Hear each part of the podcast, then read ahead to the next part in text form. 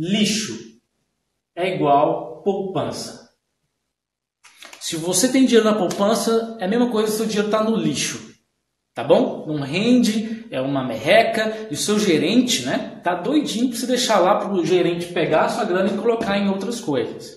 A ideia é você começar a investir de forma inteligente. Pega o seu dinheiro que está no lixo aí na poupança e leva para a renda fixa. Qual renda fixa eu escolho? Tem várias, você vai precisar entender sobre isso, mas é uma forma de você começar a investir.